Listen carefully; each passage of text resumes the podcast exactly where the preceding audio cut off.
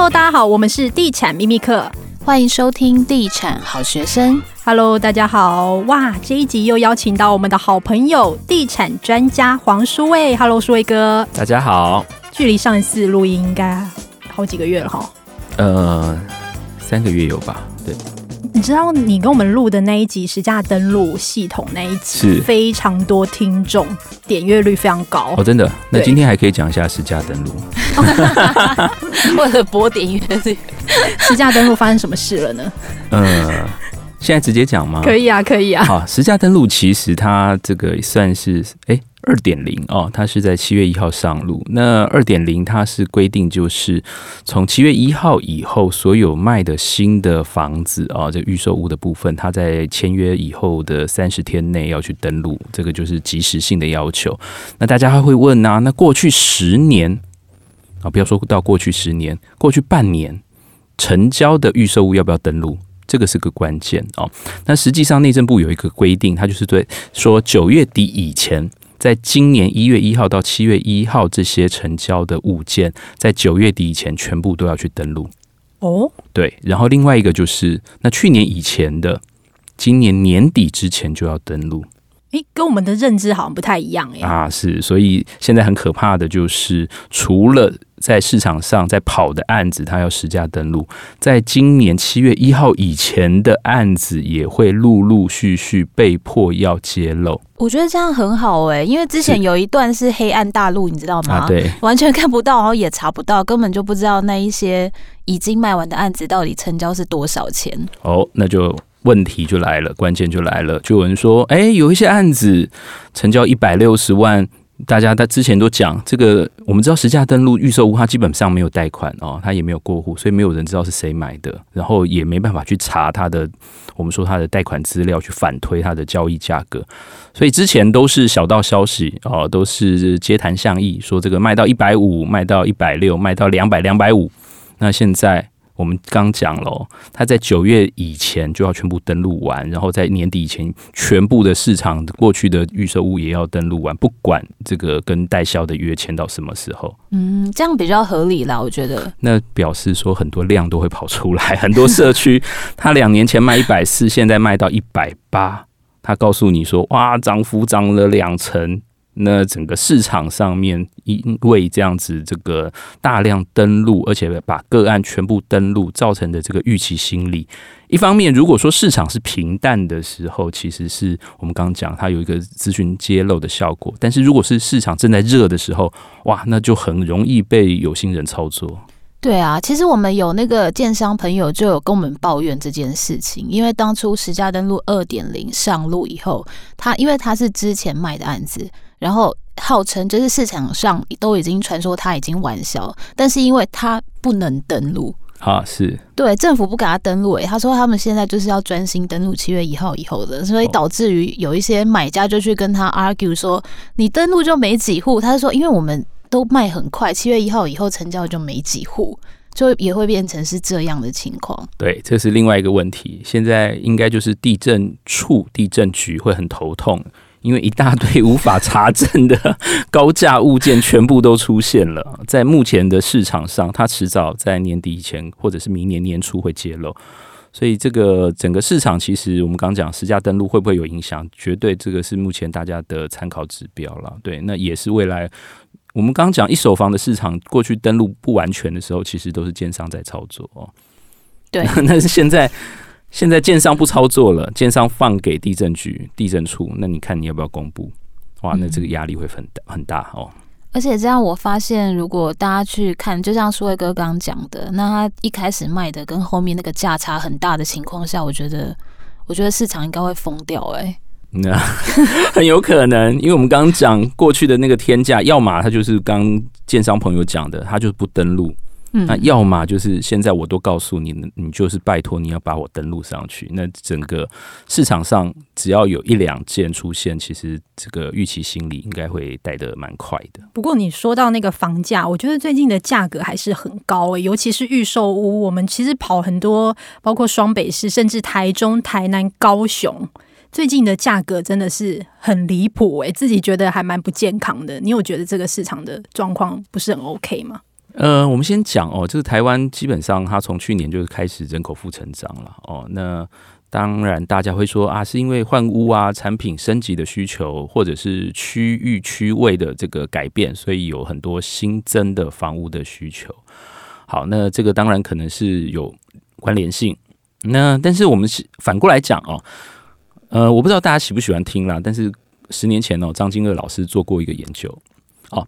他是说，如果跨区去买房子的话，一般如果跨区的买方会多出多少价钱？那张老师那个时候他学生做的一个研究哦，就是如果十年前市场上还没那么热的时候哦，那如果跨区买方，例如说我的我们台北人到桃园去买，他说最呃平均的这个增加的，我们说这个这个溢价啊，或者是增加的这个价格哦，差不多是十五趴左右，还蛮高的，十二趴到十五趴，对，对，对，嗯。那时候应该是十二点五趴了。那以目前的这个市场状况来讲，我们刚刚讲整个买盘哦，它是基本上是是已经跨区在买了哦。我们刚刚讲不只是台南、台中，甚至买到彰化、嘉义哦，连屏东都很热。不要这样说，连花莲跟台东哎都有人去那里买。花莲、台东这个我是觉得离谱哦。从去年前年它的那个建造申请量哦，就是已经爆量。那当然我们可以说它。几十年都没有发展，或几十年都没有这样的议题，但是这是这这这两三年到底有什么样的这个市场带动？好，那既然跨区的会出价会比较高，那就会带动我们刚刚讲很多在地人是看不懂市场目前的这个氛围或者是价格走的趋势了。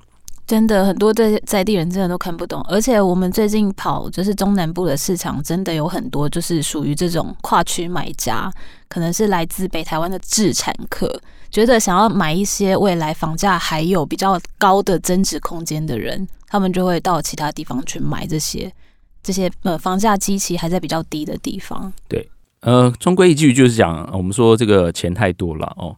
因为 好羡慕啊，好羡慕！我我不知道哎、欸，因为我们看央行的这个数据统计哦，就是他说金融机构里头，企业跟个人的活期存款哦，从去年年初到目前为止，增加了四兆新台币，四兆四兆热钱真的好多。之前哦，过年每过去每年差不多增加六六千万到八千万的水准。哦，那现在等于是从去年增加了二点九兆，今年到八月已经增加一点一兆，增加了总共四兆，多了这么多热钱，它股市跑去了，赚了钱，当然就是回到房市。嗯，那因为最近真的房市蛮热，所以其实央行也一直在出手打炒房，那就是没想到那么快，九二三就实施第二屋取消宽限期，对谁的影响最大？你觉得？对谁的影响哦？呃。当天哦，就有人发出新闻说，这个这个当然是，如果我们分市场的话哦，一手房跟二手房市场，一手房就是预售屋的这个市场话，基本上不太受影响了，因为预售屋不管是他是是买预约单哦，或者是他是付定金哦，其实他到实际上开始付他的这个房贷的时间，可能长则三年，短则一两年哦，所以短期基本上对他来讲没有影响哦。然后对于基呃，他这是第二屋嘛，所以买第一房的或者是第一户房子在贷款的哦，准备要贷款的，基本上也没有影响。不管你是真的首购，或者是已经房子已经缴完贷款，然后准备买第二间来讲，这样这种人也没有受影响哦。那真的受影响的，其实就是我们刚刚讲呃。除了买一手房之外，买这个二手房的、买中古屋的就会受影响哦。因为除非你是先卖再买，不然你同时有两间房子的话，前面那间的贷款可能还没缴完，然后第二间又卡住你，不能让你用宽限期，等于是你同时在付两间房子，在供两间房子，那这个压力一定会非常大。嗯，这个首当其冲当然就是换屋族啦，因为你必须要先卖掉再买。对对，那通常其实这样其实还蛮需要一个时间点的。然后再其实换屋族影响最大的就是他必须要装修费啊，所以他前面两年可能会使用到宽限期。但是我觉得最不影响应该就是口袋深的资产客了。对对，所以我们刚刚讲现在是热钱这么多哦，如果是我们是以投资客的这个角度来看的话哦，投资客他其实最 care 是什么？他其实。不是 care 利率啦，哦，当然我们知道这个二十三号，我们说央行宣布以后，它这个这个理监事会议开完以后，它宣布要开始做新一波的这个调整，除了第二屋的这个贷款限制之外哦，然后还有做这个我们说工业土地呀，哦，或者是这个土建融的限制。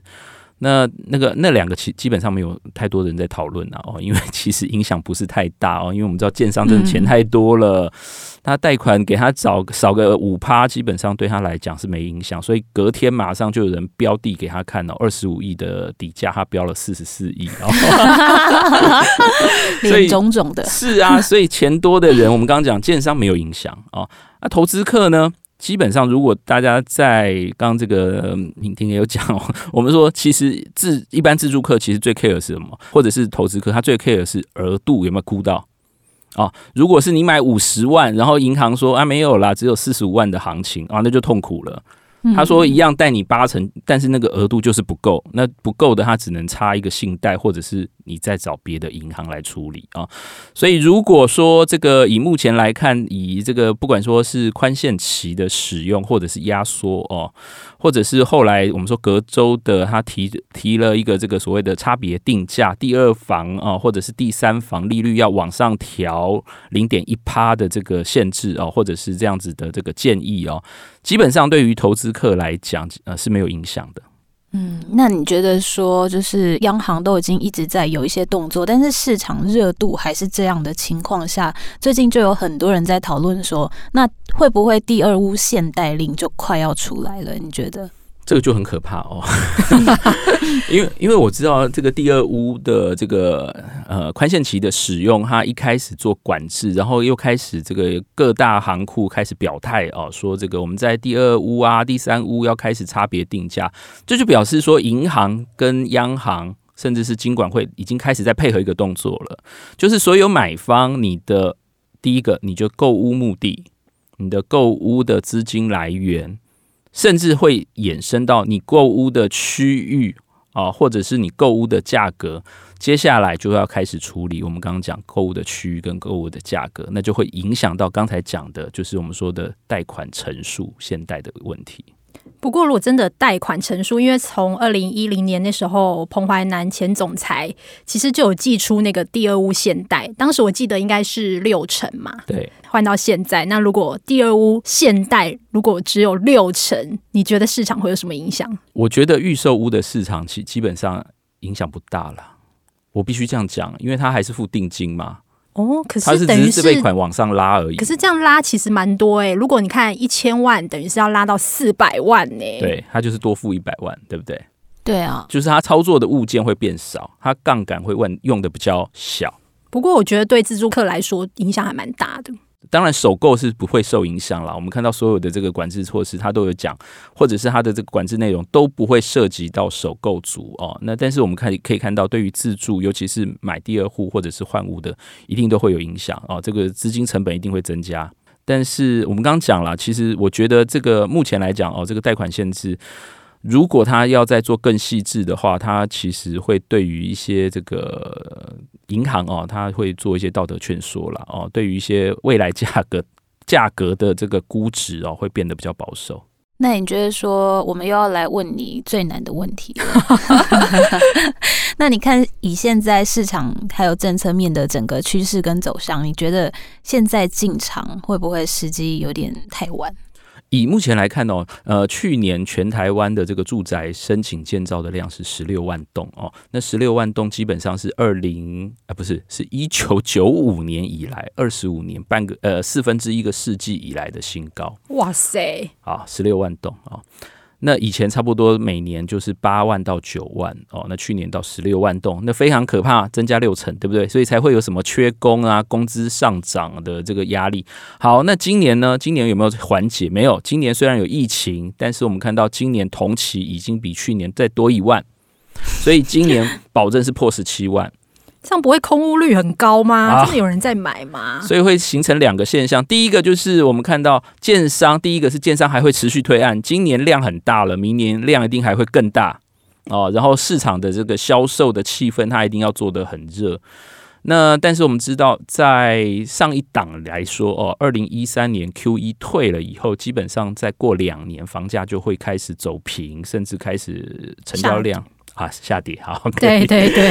所以以如果以目前的市场来讲，如果在年底或明年开始所谓的 Q E 又要开始收的时候，那对于市场来讲，可能会在后年。哦，就是可能在二三年会碰到第一个是资金被抽离，第二个就是我们看到刚刚讲哦，很多买的很开心的预售开始要缴房贷了。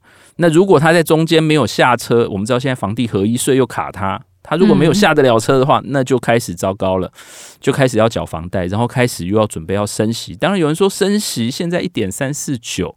过去其实在这十年最高也才一点九，市场还是很热，所以应该还有很空很大的空间。但是不要忘记哦，那个时候的房价跟现在的房价不可同日而语。